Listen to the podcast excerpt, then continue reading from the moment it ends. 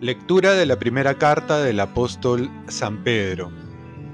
Queridos hermanos, sobre la salvación de las almas estuvieron explorando e indagando los profetas que profetizaron sobre la gracia destinada a vosotros, tratando de averiguar a quién y a qué momento apuntaba el Espíritu de Cristo que había en ellos cuando atestiguaba por anticipado la pasión del Mesías y su consiguiente glorificación.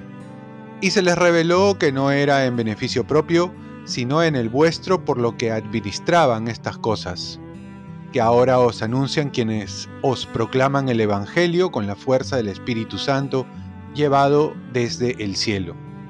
Son cosas que los mismos ángeles desean contemplar. Por eso, ceñidos los lomos de vuestra mente y, manteniéndonos sobrios, confiad plenamente en la gracia que se os dará en la revelación de Jesucristo. Como hijos obedientes no os armoldéis a las aspiraciones que teníais antes en los días de vuestra ignorancia. Al contrario, lo mismo que es santo, el que os llamó, sed santos también vosotros en toda vuestra conducta, porque está escrito, seréis santos porque yo soy santo.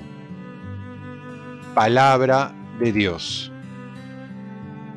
Salmo responsorial. El Señor da a conocer su victoria.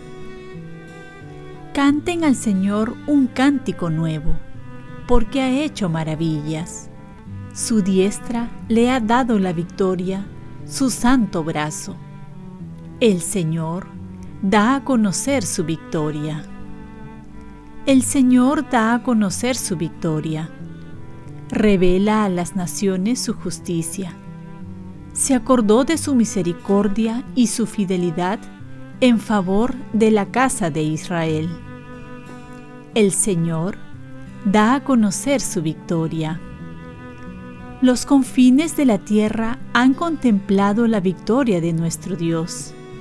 Aclamen al Señor tierra entera griten, vitoreen, toquen.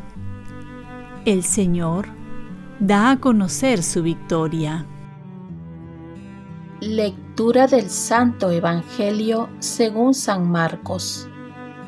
En aquel tiempo, Pedro comenzó a decir a Jesús, Ya ves que nosotros lo hemos dejado todo y te hemos seguido. Jesús dijo, en verdad les digo que quien deje casa o hermanos o hermanas, o madre o padre, o hijos o tierras, por mí y por el Evangelio, recibirá ahora, en este tiempo, cien veces más en casas y hermanos y hermanas, y madres e hijos y tierras, con persecuciones, y en el mundo futuro la vida eterna muchos de los primeros serán últimos y los últimos serán primeros. Palabra del Señor. Paz y bien. Reflexión del hermano David Pacheco Neira. Nuestra recompensa es el mismo Jesús. Ayer veíamos que un hombre rico no siguió a Jesús porque estaba atado a sus riquezas. Ahora vemos a Pedro, que sí ha comenzado a seguir a Jesús con otros discípulos y va a querer saber qué recompensa tiene por seguirlo. ¿Por qué seguimos a Jesús? Es una pregunta que también nos debe cuestionar. Pueda que sigamos los milagros del Señor y no al Señor de los milagros. Siempre hay que purificar nuestra opción, porque si condicionamos nuestro seguimiento, lo más seguro es que terminaremos frustrados.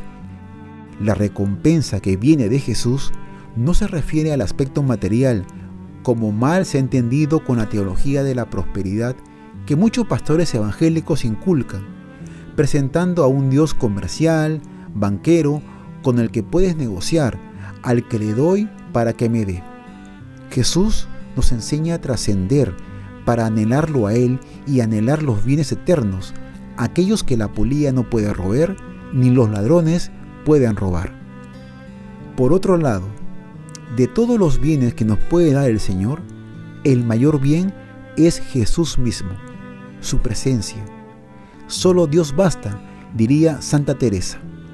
Al final Jesús agrega que la recompensa vendrá con persecuciones, porque el motivo de fondo siempre será la persona de Jesús, vivir lo que Él vivió, ser perseguido por el reino de los cielos y llevar la cruz como Él, porque seguimos a un Jesús pobre y crucificado. Oremos. Virgen María, ayúdame a seguir a Jesús por Él mismo y no por lo que me da. Intercede para que lo ame sin esperar nada, sino solo a Él. Ofrezcamos nuestro día. Dios Padre nuestro, yo te ofrezco toda mi jornada en unión con el corazón de tu Hijo Jesucristo, que siga ofreciéndose a ti en la Eucaristía para la salvación del mundo. Que el Espíritu Santo sea mi guía y mi fuerza en este día para ser testigo de tu amor. Con María, la Madre del Señor y de la Iglesia, te pido por las intenciones del Papa. Con San José Obrero te encomiendo mi trabajo y mis actividades de hoy, para que se haga en mí tu voluntad. Y la bendición de Dios Todopoderoso, Padre, Hijo y Espíritu Santo, descienda sobre ti. Cuenta con mis oraciones que yo cuento con las tuyas y que tengas un santo día.